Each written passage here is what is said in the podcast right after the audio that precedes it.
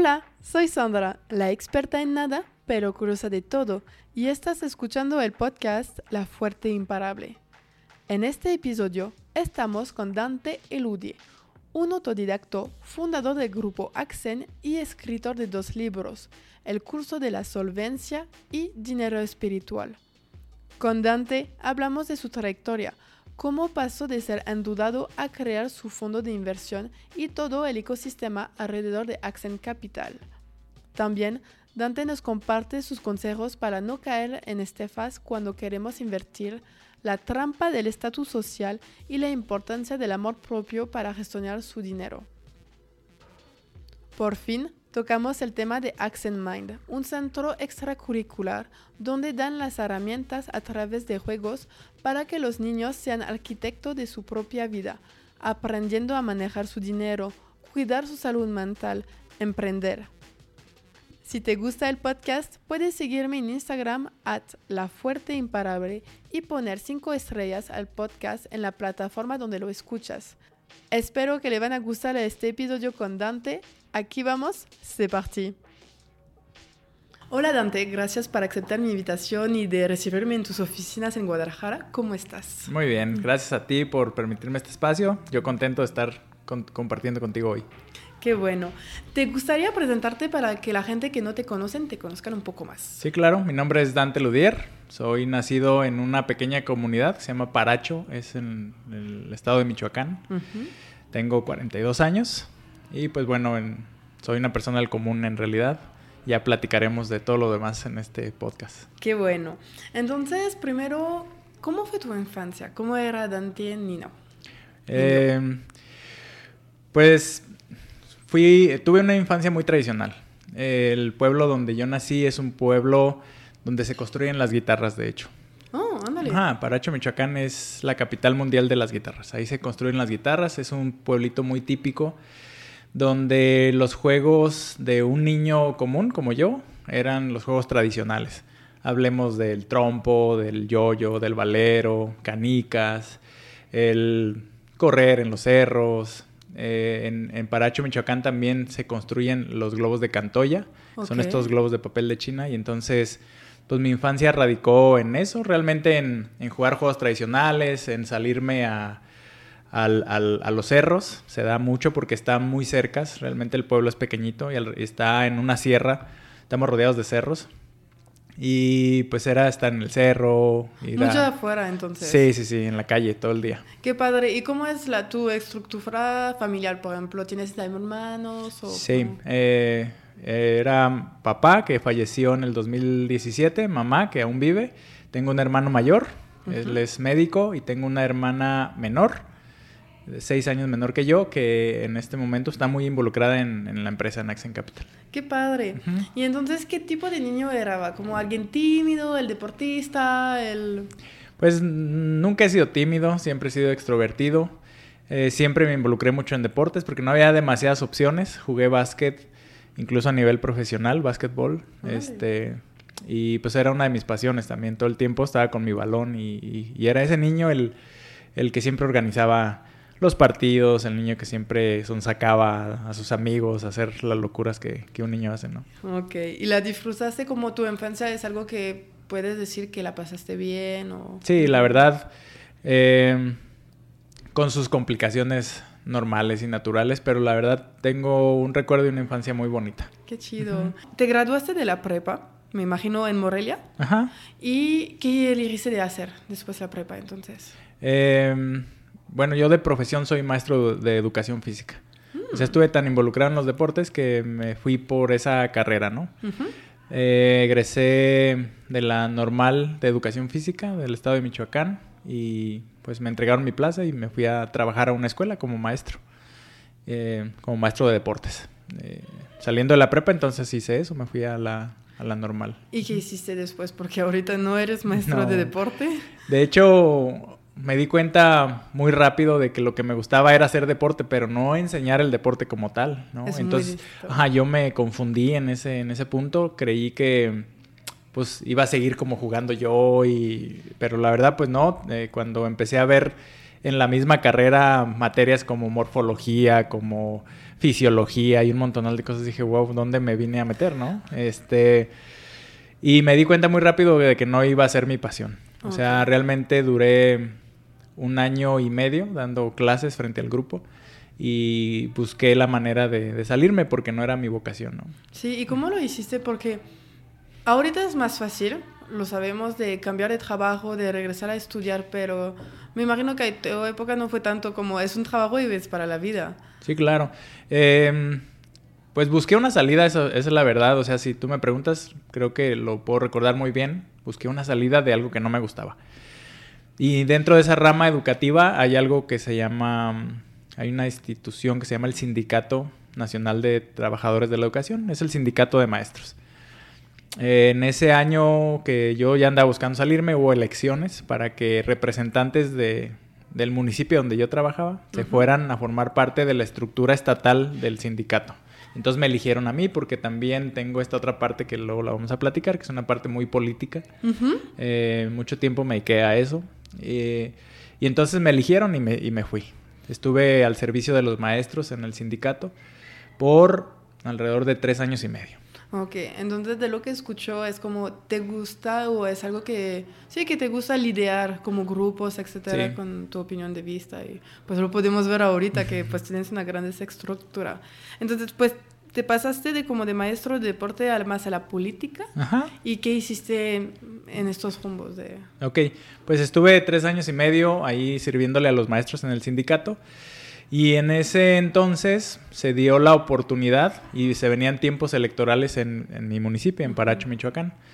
Eh, me invitaron a formar parte de un partido político, en este caso el PRI, ahí en el municipio, y me integré, me integré al comité municipal de ese partido y empezamos a estructurar una organización y justo se venían las campañas electorales. Y pues nos tocó la fortuna de que ganamos. El candidato a presidente municipal que nosotros promovíamos ganó y me invitaron obviamente a trabajar y en esa en ese ayuntamiento fui director de desarrollo social, el que se encargaba de todos los programas sociales. En aquel entonces se llamaba oportunidades, el dar los apoyos hacia los grupos vulnerables porque me encanta, siempre he estado inmiscuido en poder ayudar a las personas, ¿no?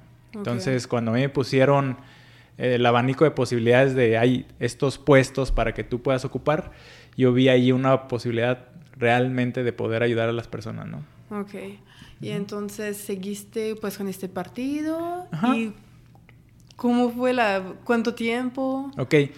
Eh, fueron tres años, la primera ocasión fueron tres años y posteriormente em, me invitaron a formar parte del siguiente ayuntamiento. Ahí ya fui regidor de obras públicas. Y estuve otros cuatro años porque fue, en ese entonces hubo periodos de cuatro años para, no sé, como regularizar las campañas y que no fueran tantas. Entonces hicieron periodos más largos para este, equilibrarlas y que ya fueran menos campañas ¿no? en el país. ¿Y cuántos años tenías a este momento? Tenía 24 años, 24, bueno, no es cierto, ya siete años después ya tenía 32 años, 32 ah, años, sí, sí, sí. Y, ok, sigues en la política, entonces como tu juventud, podemos decir. Sí, gran parte de mi juventud la viví dentro del ambiente político. Eh, cuando estaba en mi último año de, como regidor de, de, obras públicas del municipio, empecé mi primer emprendimiento. ¿Qué fue? Eh, una fábrica de muebles. En, en, Paracho, Michoacán, pues el que no hace guitarras hace muebles y el que no, pues es maestro, ¿no? Eh, y pues puse una fábrica de muebles. Entonces, ese fue mi primer emprendimiento. ¿Y qué tal te fue? Me fue muy bien, de tal suerte que duró 12 años ese emprendimiento. Pero al final de cuentas, siempre pensé que había algo más que yo podía hacer, ¿no? Eh, me fue bien, aprendí bastante. Eh, dentro de esos 12 años que te digo que duró la fábrica de muebles, también impulsé otras cosas en las que no me fue muy bien, ¿no? Como bienes raíces. Ah, Intenté mm, hacer un desarrollo en bienes raíces también, el cual fue uno de mis mayores aprendizajes, para no llamarle fracaso, ¿no? Eh, porque lo pude capitalizar muy bien. Pero sí fue un proyecto que me empantanó, llamémoslo así, que me retuvo mucho tiempo de mi vida ahí metido para poder salir de esa situación. Me endeudé bastante, muchísimo, muchísimo dinero. Sí, porque viendo raíces es mucho dinero que hay que empezar mínimo. y no tenía capital en ese, en ese entonces, entonces pues asumí que podía hacerlo a través de apalancamiento, de pedirle al banco, de pedirle a otras personas, inversionistas. Y el proyecto pues no tuvo un buen fin porque no sabía lo que estaba haciendo. O sea, tenía muy poca experiencia. Y es algo de lo que siempre hablo, ¿no? El, el, hecho de que si vas a invertir en algo, pues conozcas a profundidad en eso que estás invirtiendo. Y no sabía nada de bienes raíces. Okay. Detrás de todos los negocios hay algo, hay leyes universales que funcionan. Una de ellas es la ley de ley del orden que te dice primero se es, luego se hace para luego tener, ¿no? Y las personas normales como yo, lo que queremos es, ah, voy a poner un negocio porque quiero ganar tanto dinero, ¿no? Pero antes de ganar mucho dinero hay muchas cosas en las que uno se tiene que formar, ¿no? Que tiene que aprender, que tienes que experimentar para después ponerte a hacer muchas cosas para después poder tener. Eso es lo que dice la ley del orden. Y yo la transgredí, yo no me la brinqué, no, no lo hice bien. Y entonces esa misma ley, cuando no trabajan a tu favor, trabajan en tu contra, ¿no? Y pues me fue muy mal, por llamarlo de alguna manera. Entonces quedé muy endeudado. Pues hubo mucho sufrimiento financiero en esos, en esos años, alrededor de tres, cuatro años que tuve que batallar para pues, salir adelante, pagar esa deuda. Y sabemos que también eso afecta a la parte mental, porque emocional, etcétera, porque cuando pues aparte los bienes raíces son endeudamiento muy grandes, entonces es como, ¿cómo lo voy a hacer? Pues es mucho dinero y te afecta en tu día a día porque lo piensas diario y que... Totalmente. Y en lo que te enfocas se expande, que es otra ley, ¿no? Entonces yo estaba muy enfocado en la deuda y en deber y en deber y energéticamente era en lo que me enfocaba y entonces se fue acrecentando, se hizo una bola de nieve que en algún punto yo la vi ya incontrolable, eh, sentía que ya no iba a haber una salida, ¿no? Pero pues bueno, ¿Cómo hiciste gusto? Entonces, ¿por qué estás aquí conmigo ahorita? Exactamente. gracias a esa experiencia escribí el, mi primer libro que se llama El curso de la solvencia. El curso de la solvencia cuenta esta historia que estamos platicando, esta historia de cómo pues pasé de ser un maestro a intentar en el emprendimiento, a fracasar en el emprendimiento, a quedar endeudado. Y ahí muestro la metodología de cómo hice. De hecho, el libro tiene esa, como esa hipótesis, esa tesis de cómo una persona del común que tiene complicaciones financieras puede terminar solvente, puede terminar rico al final del día, ¿no? Y ahí lo escribo completamente, entonces, pues fue mucho aprendizaje. La verdad es que me sometí a un proceso de aprendizaje de educación financiera muy amplio, fue cuando más aprendí, fue cuando más crecí, por eso siento que lo capitalicé muy bien, porque eso me construyó como un mejor ser humano y al construirme como un mejor ser humano, entonces todo lo demás que aspiraba se empezó a equilibrar, ¿me explico? Sí, sí, sí. Porque la, la gente sale todos los días a las 6 de la mañana, a las 7 a trabajar, porque quiere dinero cuando, si la gente supiera que hay leyes universales, y voy a hablar mucho de esto, que funcionan y nos ayudan, deberían de saber que hay algo que se llama ley de equilibrio. Cuando tú creces como persona, cuando creces como ser humano, entonces todo lo demás, todo lo que aspiras también se equilibra. Cuando tu nivel como ser humano lo descuidas, todo lo que ya habías ganado aquí también se viene, ¿no? Entonces, eso me pasó a mí. Yo estuve, yo sentía que estaba muy bien económicamente, muy bien em, políticamente, muy bien socialmente, familiarmente, ¿no? Pero me descuidé a mí mismo. Y entonces esto bajó y pues por ende la ley de equilibrio te equilibra al nivel del que tú eres, me explico. Y comprendí muchas de estas cosas que hoy te estoy platicando y las puse a trabajar a mi favor. Entonces dije, si, si soy una mejor persona, entonces más dinero vendrá a mi vida. La respuesta fue sí. Entonces lo que hice fue trabajar más duro en mí que en cualquier otra cosa, ¿no? Y yo creo que sí, para responderte del cómo le hice, creo que tuvo mucho que ver con esto. Me construí. ¿Y cómo hiciste? Porque justo a esta edad, como tiene una duda y como dice, estoy estudiando algo y lo voy a aplicar, pero pues puede parecer muy utópico, entonces es como intento todo, pero al mismo, pero ¿cómo hiciste de tomar la decisión de dar este salto de, güey, lo voy a aplicar porque a ver qué, qué rollo, qué va a pasar? Pues es que ya no tenía de otra. Aquí en México hay un dicho que dice que cada quien corre dependiendo del perro que lo persigue, ¿no?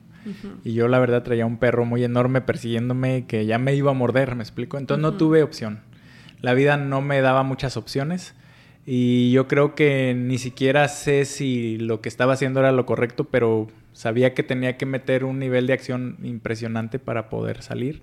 Trabajar más duro, trabajar en mí muy duro, eh, confrontar la situación, porque eso me ayudó bastante también, confrontar las cosas, confrontar la deuda, a los acreedores, a las personas a las que yo les debía, ¿no? Y eso me sirvió bastante. No me dio dinero, pero me dio mucha paz. Porque la gente reacciona bien cuando la confrontas y le explicas tu situación. Sí, la honestidad. De pues hay un problema que pues ahorita el dinero no lo tengo, etc. Exactamente. Y descubrir, fíjate, cosas como estas que dices. O sea, la verdad, la riqueza, la felicidad y la libertad son exclusivas para la gente honesta. ¿no? Eso lo aprendí con mucho dolor, pues, porque esto te lo estoy diciendo cuando ya lo pude confrontar, pero neta me escondí mucho tiempo, este, no contestaba las llamadas. Em, pues oía que tocaban la puerta de mi casa y no salía y solo me estremecían en mi cuerpo y decía, ahí vienen otra vez y sonaba mi teléfono y era una desesperación, o sea, de verdad que sé que hay mucha gente en esa situación porque es algo recurrente. Sí. Em, hay un porcentaje alto, un 76% de las personas a nivel Latinoamérica tienen un nivel de deuda importante, ¿no?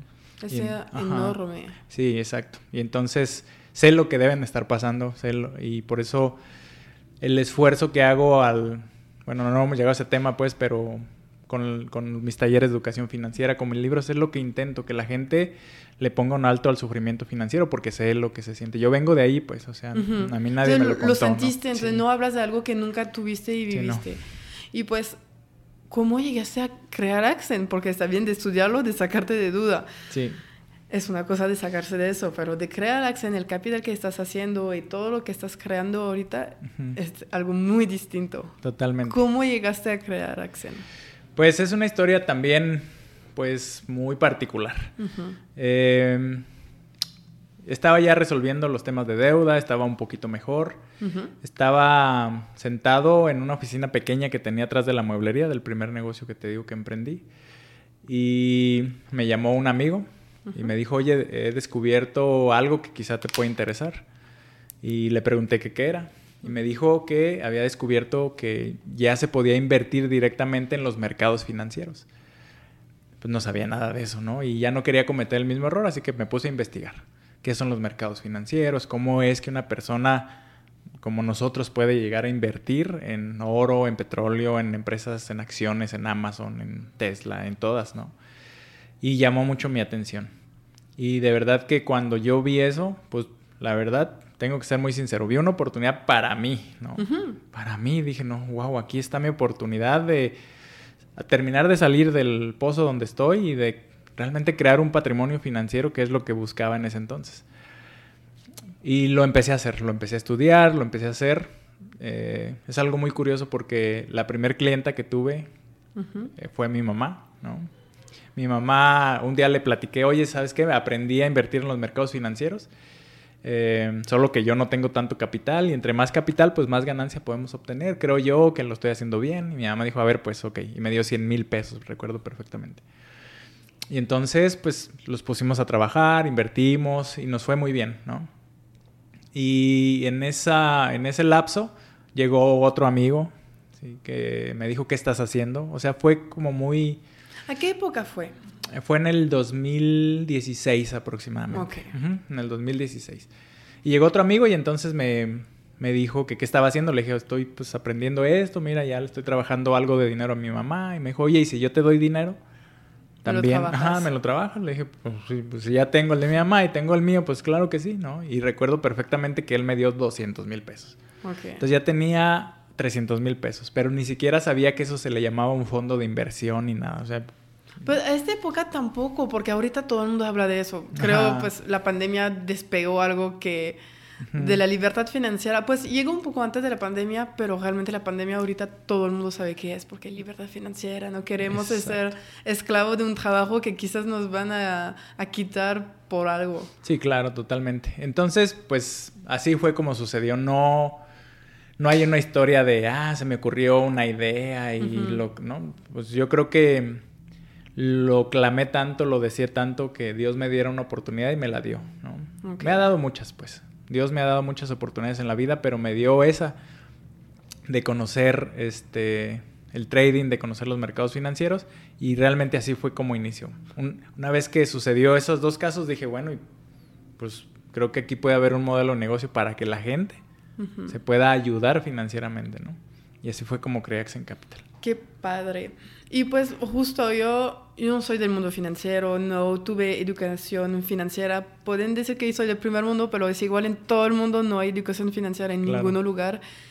Y pues últimamente hemos escuchado mucho de fraude, de pirámide, de Ponzi. ¿Cómo hacer para alguien? Pues obviamente podemos recomendar Raxen, pero ¿cómo hacer a alguien que tiene, para tener un espíritu crítico en estos temas? Yo quiero invertir, pero escuchamos muchas estrategias de pirámide de Ponzi que dan mucho miedo a la gente, que, que dan su dinero en, en el banco cuando ahorita hay inflación y que estás perdiendo dinero literal en el banco.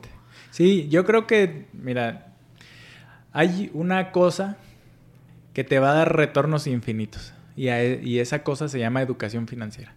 Yo creo que antes de que la gente invierta debería preocuparse primero por formarse, ¿no? Eh, informarse completamente y seguir el consejo financiero de no inviertas en algo que no conoces.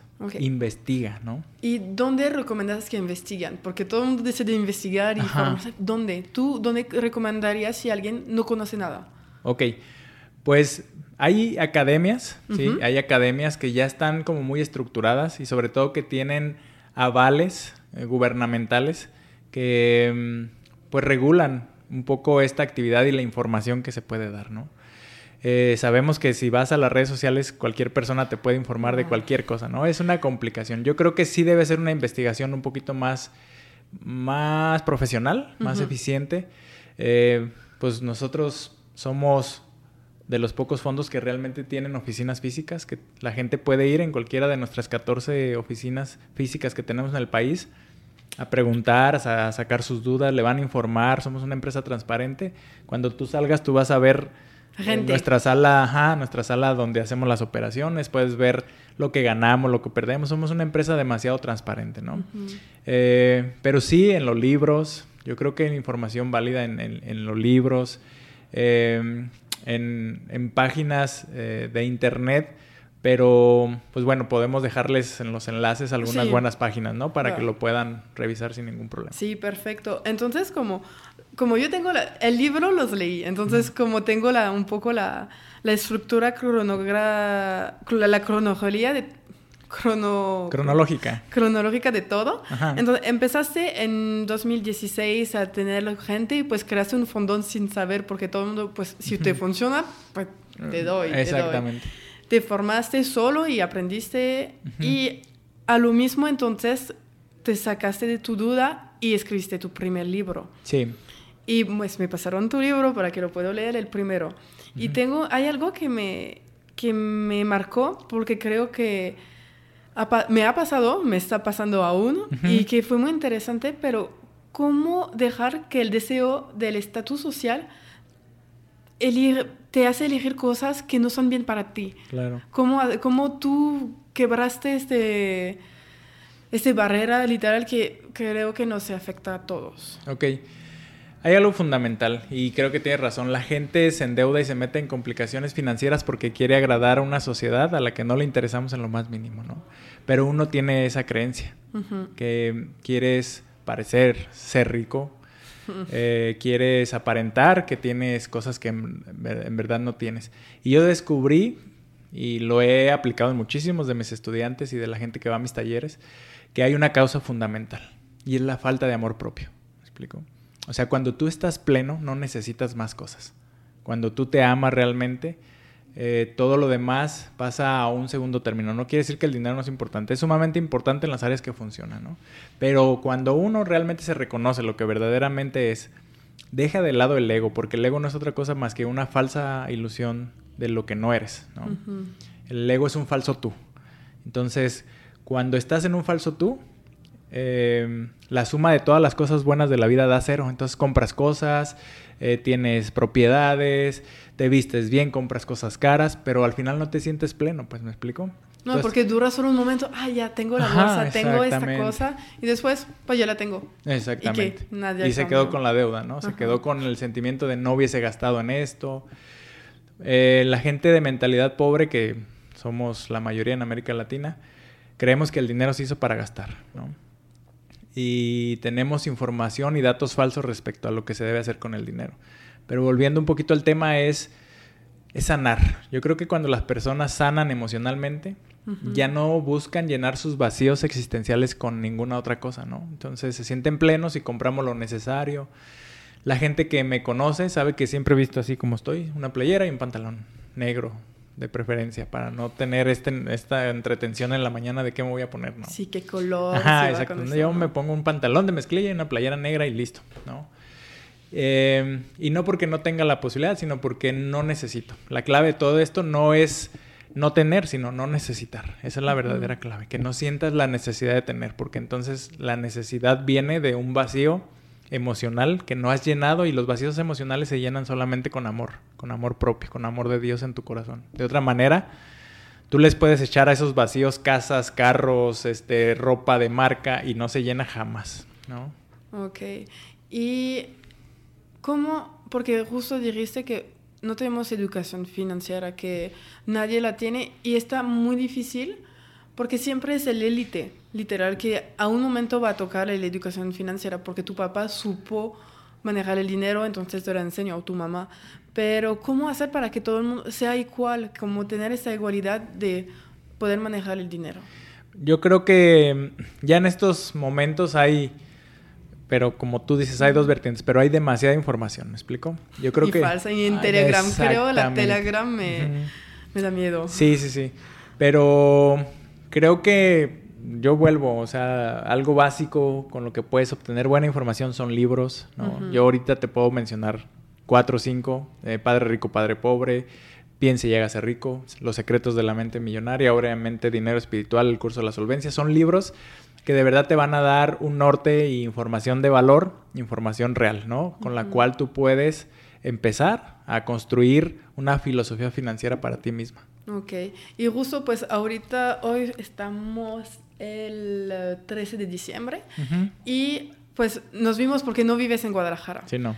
Entonces, pues justo porque vas a la FIL para presentar tu nuevo libro, ¿de qué trata? Porque este no lo leí. Ah, ¿De qué trata para que sabemos un poco más? Dinero espiritual realmente es la filosofía financiera de mi vida. Okay. Ahí las personas que, le, que lo leen van a poder descubrir conocimientos milenarios de leyes universales que funcionan para que una persona pueda eh, construir felicidad financiera, abundancia, prosperidad, éxito o lo que busque o lo que para él representa el éxito y la prosperidad. ¿no? Es un libro que tiene pues mucho sentido espiritual. La tesis de ese libro fue cómo lo espiritual y esto que es tan tangible y con esta energía media rara que es el dinero, cómo no están peleados, pues, sino cómo se complementan para construir seres humanos mejores. Nos peleamos con la idea de que el dinero es malo, y que el que es espiritual no puede tener dinero o el que tiene dinero no es nadita espiritual. Entonces yo quise poner un freno a esas ideas y construí este libro que se llama Dinero Espiritual donde explico cómo el dinero se construye desde el espíritu. ¿no? Ok. Es, es interesante porque de afuera tenemos la idea que la gente que son, que son en finanzas no son espiritual que eh, como son opuestos, como son muy las cosas tangibles científicas. Y cuando pues leí tu primer libro y luego ahorita de lo que me hablas es que pues no se conecta. ¿Cómo crees que es una como es una combinación propia o que mucha gente en, de verdad lo aplican en el mundo financiero? Pues yo creo que lo aplican no consciente. Creo que no las personas que se vuelven prósperas eh, honestamente, deben de tener muchísimos de los conceptos que yo manejo en el libro. Aunque lo hagan inconscientemente, ¿me explico? Pero si llegas y construyes algo y es duradero, seguro han hecho cosas de las que yo he escrito en este libro. Va. Entonces, pues eres autor, tienes tus libros, seguramente creo que vas a tener otro. Lo que me dijiste también que me, que me gustaría saber más es sobre los talleres. Ok. ¿Das talleres que, es, que son sobre quién, quién participa, etcétera? Mira, hace también en el 2017 di mi primer taller, mi primer taller de educación financiera. Y te platico un poquito más a profundidad. Yo creo que Dios, la vida, el cosmos o como lo quiera llamar las personas que nos escuchan, me dio esa experiencia, esa experiencia dolorosa, esa experiencia fuerte para que yo aprendiera cosas, ¿no? Y creo que cuando aprendí, el mandato fue, ahora ve y enseña esto, ¿me explico? ¿Ya te diste cuenta de lo que te ocurrió? Sí. Ah, ok. Hay muchas personas sufriendo igual que tú. Ahora ve y diles cómo, si es posible, vivir una vida distinta y alcanzar la felicidad financiera. Y escuché eso como un llamado y como un propósito para mi propia vida, ¿no? Entonces, pues me puse a, me puse a trabajar en construir un taller, un taller de educación financiera que se llama Avatar Financiero. Este taller es un taller vivencial de tres días en, en el cual las personas pueden experimentar, ¿sí? Y conocer este tema del dinero desde todas sus vertientes y desde todos sus ángulos. Desde su ángulo eh, técnico, ¿sí? que es un elemento que nos sirve para el intercambio, o desde este otro ángulo espiritual de cómo cuando eres un mejor ser humano ganas más dinero, no es el dinero que ganas, sino la persona en la que te conviertes. Cuando entonces hacemos esta combinación de conceptos en un taller vivencial como el que yo entrego, la gente sale como más completa, ¿me explico?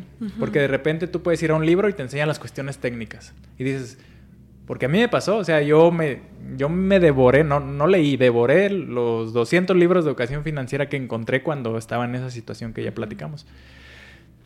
Pero seguía sin resultados, ¿me explico? Entonces ahí algo llamó mi atención. ¿Qué pasa? O sea, se supone que ya sé todo lo que tengo que saber de finanzas, ¿por qué no mejoro? Porque me faltaba esta otra parte, la parte del ser, la parte espiritual la parte de Dios. Y es la parte como lo dijiste, yo lo veo también de la parte de aplicar, porque mucha gente lee, literal, mucha gente sabe, pero nadie lo aplica. Totalmente. Y, en tu taller, por ejemplo, es una pregunta, pero ¿lo aplican como le dan herramientas o como...? Es completamente experimental. Ok. Ahí lo pueden vivenciar, lo pueden palpar, lo pueden sentir. Hacemos muchas dinámicas experienciales, muchas dinámicas de alto impacto en la que la gente se da cuenta de cosas platico mis experiencias, hablamos de los libros, hablamos de otros autores. Es un taller muy completo, de verdad que, pues bueno, nadie vende pan frío, es un dicho aquí en México, no sé qué tanto lo entiendas, pues, pero eso quiere decir que pues nadie va a hablar mal de algo que hace, ¿no? Por eso no, digo. pues no, porque si no, no lo haría. Claro, pero creo que el taller funciona. El taller funciona, el taller ha dado resultados a muchas personas que se han incorporado. Eh, tenemos testimonios e historias muy conmovedoras de personas que estaban como yo o en, peores condiciones, que ahora viven bien, que viven felices, ¿no? Y es en base a los conceptos que enseñamos allí en ese taller. Y tengo justo una pregunta, porque me hablas de eh, felicidad financiera y no de libertad financiera que todo el mundo usa, que es el concepto mágico. ¿Cuál es la diferencia entre los dos? Ok, libertad financiera como tal es un tema técnico. Libertad financiera tiene que ver con cuánto dinero tienes y cuánto dinero gastas. Si el dinero que ingresa es mayor que el que egresa, que el que sale, tú ya eres libre financieramente, pero eso está muy limitado. De verdad que llegar a la libertad financiera es sumamente simple. Conseguir la felicidad financiera, que involucra que te sientas pleno, que estés trabajando en lo que amas, que el dinero que consigues es dinero feliz, que eh, puedes ayudar a los demás con lo que haces. Yo creo que ahí radica la enorme diferencia. Ok. Y también Accent Capital es la primera cosa que fundaste, pero pues stalkeando tu sitio web hay como tres, como cinco o seis más cosas. Hay Accent Earls, Accent Academy, Accent, no me recuerdo cuál, pero así, Accent Technology Broker Mind. ¿Qué es todo eso? Porque literal te, como es más de lo que veo ahorita es un estilo de vida. Como no es como ahorita no vas a invertir, no es un fondo, es como que tu espíritu va bien. Como cuando lo leemos, es como, como tu cuerpo va bien, tu, tu espíritu y que los demás pueden ir bien. Totalmente. Lo que es Accent Capital como tal ya dejó de ser tan limitado como un fondo de inversión, ¿no? Una empresa de tecnología financiera. Eso ya quedó en el pasado hace dos años, por decirlo, ¿no? En lo que nos hemos construido es en este ecosistema integral donde una persona se puede involucrar y entonces verdaderamente puede llegar a un estado del ser más elevado, que es nuestro mayor interés. El dinero solamente es un pretexto, es un elemento que apoya eso, pero el verdadero interés de Accent es convertir mejores seres humanos. Y pues tenemos todas esas unidades de negocio que construyen este ecosistema. Por ejemplo, Accent Academy les enseñamos a operar en los mercados financieros. Ok, entonces alguien como yo pueden venir y los formas, pero en línea o cómo? Es en línea o puede ser presencial. Aquí tenemos la sala de, trading a la que tú puedes asistir y ahí te podemos explicar cosas para que vayas aprendiendo, ¿no? Pero la idea de Accent Academy es en línea. ¿sí? Luego tenemos Accent Health, que es un centro de entrenamiento deportivo donde la gente puede conectarse con su, con su espíritu, con su mente, relajarse, dan meditación, dan nutrición, ¿no? Hay un programa especial que se llama Gross Up, es como lo creamos específicamente, es nuestro, está patentado. Es como hablar de eh, CrossFit, una cosa así, es, eh, pero es un programa de entrenamiento propio de nosotros, ¿no? Ok, entonces es como una sala de deporte completa ¿Pero son la gente que trabaja contigo o son para abierto al público? Es abierto al público. Okay. ¿Y dónde se encuentra? Ahorita está en Morelia solamente. ¿Y el objetivo es de ponerla en toda cada sucursal que tiene? ¿Las 14? Ok, súper bien. Sí, sí. Además, en las que vayamos abriendo, expandiéndonos, debe, debe de haber eh, un Accent Capital como tal, un Accent Health. Y uno que me encanta mucho porque creo que ahí vamos a poder realmente generar un impacto es Accent Mind. ¿Qué es? Es un centro uh, multidisciplinario para niños de entre 7 y 15 años donde les vamos a enseñar o donde les estamos enseñando temas como finanzas, ventas, liderazgo, desarrollo humano, meditación, espiritualidad, inteligencia emocional, que son todas estas cosas que verdaderamente puedes usar en la vida diaria, ¿no? Ok, es algo que es como van a la escuela y después van a esto, como un club de la tarde donde los papás lo dejan y pues vas a aprender lo que pues no, nadie tuvo la educación literal. Exactamente, de lo que hablábamos, o sea, no hay educación financiera. Bueno, nosotros queremos darla, ¿me explico? Tenemos este mm, centro extracurricular, que salen de la escuela, van, comen, descansan y entonces vienen, pero es también una metodología propia que tiene mucha experiencia también. No es siéntense y escriban esto, sino experimenten todo. No sé qué tanto conozcas de Kitsania, pero... No, no. Ah, ok, es como un centro muy experiencial para los niños, pueden experimentar, tienen ahí dinero, tienen empresas, tienen eh, eh, lugares para hacer meditación, lugares para o sea, para desarrollarse, ¿no? literal, juegan a ser adultos y prueban y hacen los errores a esta eh, edad para que... Exactamente. Y lo tiene... Está muy interesante eso. ¿Dónde lo tienes? También está en Morelia. Ahorita Morelia. En Morelia, como está cerca de donde yo me encuentro, quisimos hacer ahí estos primeros centros para que poder tenerlos muy, muy cerca y luego ya expandirlos exactamente. Y tienes, entonces, tienes tu primer... ¿Desde cuándo empezaste el Mind? Mind ah, tiene el año pasado. Ok, ¿y viste cómo los niños reaccionan, etcétera? Va muy bien, yo creo que el proyecto va muy bien, creo que eh, va a ser uno de los proyectos estrellas porque este no es un producto que se les vende a los niños, obviamente, este es un producto que se le vende a los padres de familia, ¿no? Y hay esta necesidad apremiante de que los niños a esa edad, o sea, yo soy papá y entonces me encantaría que mis hijos realmente a esa edad pudieran ya saber exactamente cómo defenderse mejor en la vida, porque no solo se trata de dinero, pues obviamente todo lo demás, la inteligencia emocional, cómo relacionarse bien, eh, aprender liderazgo, comunicación, ¿no? Entonces... Sí, y de no ser como... Yo tengo esta teoría que yo soy, que no le gusta a todos, pero las universidades y las escuelas te aprenden a ser empleados. Totalmente. Y de a seguir y de no cuestionar, pero de hacer. Y entonces esto te da como un poco un espíritu crítico de la parte de meditación, de observarte de ti mismo y por qué lo haces, por ejemplo, el dinero, las empresas y de probar. Creo que es la primera vez que escucho, no sabía que fue, yo lo leí, fue, pues, vamos a hablar y yo quiero que me lo platicas tú como pues es tu proyecto. Claro. Y no, para mí suena algo muy interesante y que pues que debería de ser está como, está chido que lo hiciste, pero debería ser de escuela. Y eso yo soy como, pues si no el gobierno no lo puede hacer, pues que lo privado lo hace. Totalmente. Fíjate que antes de hacer nuestro propio centro, como yo tenía este nivel de experiencia en el Sindicato Nacional de Maestros y eso intentamos hacer una propuesta que no procedió. o sea, no pasó. Eh, pues nos podemos hablar, nos podemos poner a hablar mucho de eso y vamos a llegar a la misma conclusión el sistema educativo ah, actual está preparando a las personas para ser empleados, pero los está preparando también para un mundo que ya no existe, ¿me explico? Sí, y la pandemia no lo demostró. Totalmente. Entonces, creo que el sistema educativo eh, sigue cumpliendo su única función, que es adoctrinar a la sociedad para fines eh, especiales del gobierno.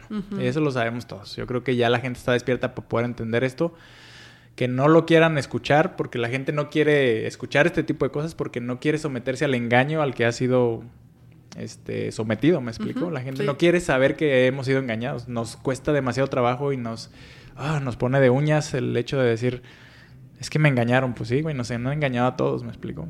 Pero es infuncional. Para mí el sistema educativo actual es infuncional. Ya no representa lo que el lo, que se necesita. Lo que se necesita, cómo está el mundo, cómo está el sistema financiero actual. Ya, ya no nos da elementos reales, ¿sí? Solo pues está creando obreros para que vayan afuera y obedezcan órdenes de una manera. Y por eso creo que somos, y no hablo de México, sino de América Latina. Sí, claro, y hasta en el mundo, porque creo que, creo que en Suecia se hace desde como 10 años porque tengo una amiga que vive que está de allá y que tuvo un poco más y yo fue bueno no manches nosotros mis papás me enseñaron lo que aprendieron y no es la realidad tampoco de con su educación que tuvieron y tengo una pregunta porque tú sobre mi opinión por ejemplo sobre mucha opinión de gente eres alguien exitosa. Tú te a qué momento te consideras exitoso Sí, porque para mí el éxito es sentirme pleno y hacer lo que amo, ¿me explico? Sí. Eh, más allá de cuánto dinero hay en las cuentas de banco, para mí es levantarme todos los días a hacer algo que amo. Para mí en eso radica el éxito, ¿no? Ah. Eh, eso, eso para mí es fundamental. Entonces, si tu pregunta es, ¿te sientes exitoso? Sí, todos los días en la mañana ya soy una persona exitosa. Y para ti, ¿crees que tu entorno como ahorita tiene muchas cosas y pues me imagino que te como rodeaste de gente que sabían sobre la parte deportiva, la parte como mental, etcétera. ¿Cómo haces para el reclutamiento de gente para que hacer que el éxito de, de, ti misma como persona, porque te rodeaste de gente que te ayudaron a hacer donde estás ahorita y tus empresas? Totalmente. Si puedo presumir algo, es que yo soy un crack para una cosa. Okay. Y es encontrar personas mejores que yo. O sea, si yo fuera la, mejor persona en Accent y en todas las áreas, esto ya no existiera, ¿me explico? Esto se ha construido porque he logrado identificar las habilidades y los talentos en la gente. Eso me encanta, es una de mis pasiones, ¿sí? Hacer ver a la gente lo que yo puedo ver en ellos, eso es algo que un coach como yo tiene esa necesidad de hacerte ver a ti como ya te veo, ¿me explico? Esa es mi única función. porque mucha gente es súper talentosa, pero tiene esta, este freno mental de decir, no, no creo que sea así, me explico. Entonces yo les despierto esa chispa y, les hago que reconozcan su talento y entonces funcionan a la perfección. Y es por eso que las empresas y las unidades de negocio van tan bien y la empresa va eh, tan bien como va hasta este momento, ¿no? Porque hay muchísimas personas habilidosas, talentosas, que están sumando día a día al propósito superior de la empresa, que es construir un mundo más sano, próspero y feliz. Esa es nuestra misión. Ok, entonces encontraste gente que trabaja para la empresa, pero también que tiene ese mismo propósito. ok, ¿y cómo, cómo haces para encontrar estas personas? Porque que te corresponden a ti, porque creo que cada líder tiene su propio liderazgo y entonces ¿cómo lo haces para encontrar a esta persona y saber, esta persona yo sé que está bien para este? ¿Cómo, si tendrías una metodología o algo? pues eh, se da de manera demasiado orgánica y de, manera muy natural. Yo me topo con personas en un camión, o me topo con personas en un avión, o me he topado con personas en mis mismos talleres, ¿me explico? O tengo charlas como estas y entonces puedo ver en las personas algo importante y eso... Entonces no te limitas a ir a buscar en internet, buscamos un gerente de no sé qué. No, no, no, no. Y, y sé que hay algo que la gente debe reconocer y todos debemos reconocer algo. Hemos estudiado cosas por cumplir cultural y familiarmente. Entonces, para mí no es un indicador factible el hecho de que tú me digas, es que yo soy comunicadora. Pues sí, pero ¿te encanta eso? No, a mí me gusta cocinar, güey, pues me explico. Entonces yo voy al talento nato de la gente, no lo que estudió, sino al talento nato, a lo que verdaderamente ama hacer, ¿no? Y es así como reclutamos. Qué bueno. Tengo una pregunta que pregunto a todos y sería de ¿cuál fue tu reto o tu obstáculo más difícil a pasar? Pero como persona, que puede ser empresarial obviamente, pero puede ser como persona, un reto que lo pasaste quizás o que estás pasando ahorita. Pues yo creo que lo más complicado de mi historia y de mi vida fue trascender el ego. O sea, para mí fue eso el cambio trascendental, el cambio que hizo que todo sucediera. Cuando reconocí lo que verdaderamente era, con todas mis limitaciones y mis talentos, ahí fue cuando realmente pude explotar mi, mi espíritu, mi ser, ¿me explico? Eh, eh, tener ego en mi vida, ser una persona que no era, aparentar, me llevó a muchísimas complicaciones. Todo lo que hacía lo hacía para agradar a los demás, ¿me explico? Y eso nunca puede tener un final feliz, pues. Nadie puede disfrutar de algo sin ser el mismo. Para poder disfrutar de algo tienes que ser tú, ¿me explico? Tú y nadie más que tú. Cuando trascendí eso, que me costó mucho trabajo, a lo mejor cuando platico esto la gente decir, güey, pues nomás era de que te das cuenta, no podía, ¿me explico? No, porque es parte de ti, porque si tanto tiempo lo eh, fijaste a la gente, pues es parte de ti ahorita. ¿Y cómo lo quitas? Exactamente. O sea, muchísimos años estuvo pegado a mí y el ego no es malo, pues el ego nos ayuda en otros, en otros ámbitos. Sin embargo, pues a mí no me estaba ayudando para lo que yo quería, ¿no? Y yo creo que trascender eso, reconocer el ser que verdaderamente soy, porque pues esto es lo que hay. Y si les gustó, les gustó, y si no, pues ni modo, pero esto ya soy yo, ¿me explico? Y ya soy feliz. Y no mientes. Y ya no miento, y ya soy pleno, ya me siento honesto, y ya me siento honesto primero conmigo mismo, ya me amo por completo. Y entonces así es como las cosas han funcionado. Y antes no era así, ¿me explico? Sí, no, está muy chido porque, no sé, creo que antes de venir a México no tuve la, la, la idea que alguien que estaba en las finanzas podía ser feliz. Porque todas las historias que siempre escuché de los amigos de mis papás o de, pues, de los medios que no se suicidó porque no aguantaba la presión de un financiero. Y está bien como que hay otras empresas o nuevas generaciones de empresas sin tener gente joven que dice, güey, no queremos la sociedad que donde crecimos, entonces si no la tenemos la vamos a creer. Está como de tener esta sinergia de sí está posible, como nadie lo vio, está bien, pero lo podemos creer, no es porque no existe que no, que, que, no se puede hacer. Totalmente. Yo creo que la mejor forma de influir en el futuro es creándolo. Esa es la única forma de asegurarlo. ¿Qué recomendarías a alguien justo que le dicen que no está posible? Pues que lo haga, porque la mayor satisfacción es obtener el resultado después de que te dijeron que eso no era posible, ¿me explico? Y para eso, pues se necesita uno llenar de muchas herramientas. El dinero solamente es un resultado de todo lo que tú te construiste, ¿me explico? De todo lo que aprendiste, de todo a lo que te sometiste. El dinero viene ya por añadidura. Entonces, pues decirles que todo es posible, que hay educación y hay leyes que si tú las estudias, te da esa tranquilidad. ¿Me explico? Yo ya no me preocupo por el futuro, porque yo todos los días lo creo. ¿Cómo se crea? Visualizándolo, este, eh, teniendo fe en que lo que visualiza se va a dar, ¿no? Y trabajando todos los días en esa dirección. Entonces no hay nada que no se pueda crear, pues todo es posible, todo es posible. ¿Y cuáles uh, tus futuros proyectos que tienes ahorita? Pues mira, tengo... No, sí. tengo, tengo varios. Yo creo que uno de los más importantes es llegar a la, a la bolsa de valores como empresa. O sea, participar en el índice Nasdaq como una empresa tecnológica con algo que estamos desarrollando y que ya muy pronto el año que entra lo vamos a anunciar. ¿Y lo vas a anunciar en tu sitio web, redes sociales? Sí, y vamos a hacer yo creo que un evento importante para que la gente que quiera asistir conozca este proyecto, ¿no? Que, que, no se distancia mucho de lo que ya tenemos, sin embargo le da este enfoque más tecnológico, le da este, este enfoque más eh, intuitivo, más operativo, más amigable con el público, con la gente. Entonces la gente va a tener esto, esta herramienta en sus manos y va a ser algo súper maravilloso. ¿En qué eh, mes lo podemos esperar para que la gente quede atento? Yo creo que en el mes de marzo vamos a estar haciendo el lanzamiento de, de eso que te comparto. Súper pronto. Sí, sí, hemos venido trabajando obviamente ya, pero sí, como en marzo lo tenemos. Y es que Ah, toda la gente aquí que colaboran conmigo es difícil que me entiendan porque pues traigo un ritmo muy acelerado.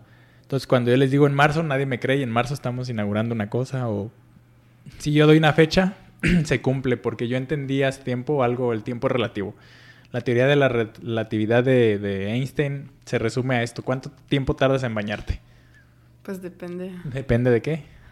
Pues de yo. Ajá. literal, literal. De, De, la sí. urgencia que tengas, ¿sí o no? Ajá, O sí. sea, si tienes un compromiso en 20 minutos, estás cambiada, peinada, maquillada y listo, ¿sí o no? Sí, sí, claro. Pero también te puedes tardar una hora y media en eso. Fácil. Ajá, esa es la relatividad. Es qué tanta urgencia tienes. No hay tiempo, ¿me explico? Entonces, tú decides cuánto te quieres tardar en algo. Ok. Proyectos. Y tenía una pregunta justo sobre esto. Lo que va a salir. Ah, retos, proyectos. ¿Y cuál es tu orgullo más grande? Pues yo creo que ver feliz financieramente a la gente. Ok. Eh, tener a mis hijos con salud y tener salud yo y poder hacer lo que amo. Yo creo que en eso radica. Ah. ¿Y cómo organizas tu día? Porque justo dijiste todo lo de que te gusta que si pones una fecha y que eres... De lo que ves, la manera como te hablas, es que lo tienes organizado. Como eres alguien que... Yo sé que dedico dos horas y estas dos horas van a ser productivas, ¿no? Es ah, como dicen mis jefes de hora de nalga, de nalga en una silla y que no haces nada. Entonces, ¿cómo organizas tu...? Eh, trabajo bajo una metodología que se llama plan de batalla. Entonces, organizo un día antes, el día, el día siguiente, y tiene que involucrar, obviamente, tiempo para, para, para mí, para hacer ejercicio, tiene que involucrar tiempo para meditar, y todas las actividades muy bien programadas. No quiere decir que si una se me mueve ya me vuelvo loco, no, pues soy proactivo y me adapto, pero sí lo tengo muy claro. Mis días empiezan a las 5.15, 5.20 de la mañana. Yo ya Ok. estoy este, en actividad, meditando, ¿sí? O así. Empiezas como, Ent- te levantas a las 5.15, Ujú. ¿qué haces?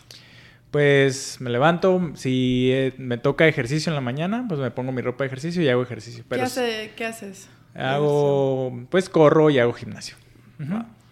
Y si, si no me toca gimnasio, entonces me toca meditación. Entonces ya me levanto, tengo un espacio apropiado para eso, donde tengo ahí las fotos de mis ancestros, tengo eh, pues en cosas que creo, eh, velas, inciensos. Entonces armo ese momento, ¿me explico? Porque algo que sí aprendí es que si vas a hacer algo, hazlo lo más emocionante que se pueda, ¿no? Entonces yo me doy esa emocionalidad, yo me doy esa emoción de prendo el incienso, el olor, pongo la música para meditar, el espacio, la vela, ¿no? Y entonces empiezo a hacer meditación. Termino, ya sea el ejercicio la meditación, y eh, me baño obviamente y me voy a rumbo a la oficina. Y ya en la oficina empiezo a operar, trabajo de 8 de la mañana a 3 de la tarde en, en oficina, desarrollando pues todo lo que se tenga que hacer. Y cuando estás así de organizado, realmente te sobra tiempo, pues, te sobra tiempo. Sí. Y en la tarde tienes tiempo por tu familia. Ajá, eh, tres días a la semana. Tengo, eh, no tengo, me encanta llevar a mis niños a sus actividades. O sea, desde llevarlos a la escuela, ir por ellos, la comida, ir a llevarlos a sus actividades, fútbol, guitarra, todas sus actividades de la tarde. Eso lo hago de lunes a miércoles. No, está chido porque pues pasa en todas sociedades que pues los papás son menos comprometidos en la parte familiar, etcétera. Entonces está bien que pues puedes manejar negocio, pero también tomas tu tiempo para ti porque podrías quedarte todo el día en la oficina literal y so- tendría trabajo como no, Claro. no falta. Sí, sí, sí. Y la verdad es que lo que intento es siempre sentirme pleno, porque creo que es el mejor ejemplo que le puedo dar a mis hijos. O sea, pudieran tenerme ahí todo el día, pero yo sintiéndome frustrado, mal, emocionalmente cansado. Pero ven a un papá que anda todo el día en friega y que es exitoso y que se ve feliz, pues yo creo que eso es más que suficiente. Claro. Y ahorita, Dante, estamos llegando al fin del podcast y tienes que contestar algunas preguntas que todo el mundo contesta. De acuerdo. Si tuvieras la oportunidad de cenar con alguien, vivo o muerto, ¿con quién sería? Con mi papá. ¿Y qué crees que hablaría con él? Pues todos los temas que no pudimos platicar, importantes como eh, cómo me percibía él, ¿no? Eh, qué representaba yo para, para él como papá, ¿no? Las ¿Como una sanación? Ajá, como un proceso de sanación, quizás. eh, y poderle también Aunque lo he hecho, pues he trabajado mucho, pero si tuviera la oportunidad, neta, me siento con él y le agradezco y, y le digo muchas cosas con las que no le puedo decir que, bueno, listo. Sí. ¿Nos podrías hacer alguna recomendación de algún libro, podcast, película o música que te inspira al día de hoy? Pues hay una película que me encanta que se llama Hambre de Poder. Ok. Es la historia de McDonald's, entonces está súper chida. Y la otra película que me encanta es la de Steve Jobs. Yo creo que son dos películas que tendrían que ver toda la gente. Me gustaría saber si hubiera alguien a quien quisieras que yo entrevistara para algún podcast. Pues... mm, creo que valdría la pena mucho que pudieras ir a mi pueblo Ok. y entrevistar a uno de los lauderos, que son los fabricantes de guitarra más antiguos que hay allí en Paracho, y pudieras conocer su historia y cómo se trabaja. Eso me gustaría y le ayudaría mucho al pueblo también. Totalmente puesta. Entonces hay que agendar eso. Y por fin, ¿dónde te puede contactar nuestra audiencia? Que quieren saber sobre qué va a pasar en marzo, sobre ti, sobre el libro. Pues me encuentran en todas mis redes sociales como Dante Ludier. Ujú. Eh, búsquenme y denle seguir a las páginas. Y ahí estoy, siempre estoy intentando compartir información de alto valor. ¿no? Para y si personas. quieren comentarte algo, te pueden escribir por Instagram. ¿Cuál Sí. es el mejor red? ¿Como correo electrónico, Instagram? Yo creo que en Instagram ahí recibimos casi toda la comunicación. Qué bueno. Pues muchas gracias por tu tiempo, porque yo sé que pues ya estás ocupado. Pero No te preocupes. Gracias y excelente día. Gracias, me encantó. Gracias por escuchar el episodio con Dante hasta el fin. Si te gustó, lo puedes compartir a alguien que podría interesar y motivarlo a ser arquitecto de su propia vida. También, si te gusta el podcast, puedes apoyarme con 5 estrellas en la plataforma donde lo escuchas.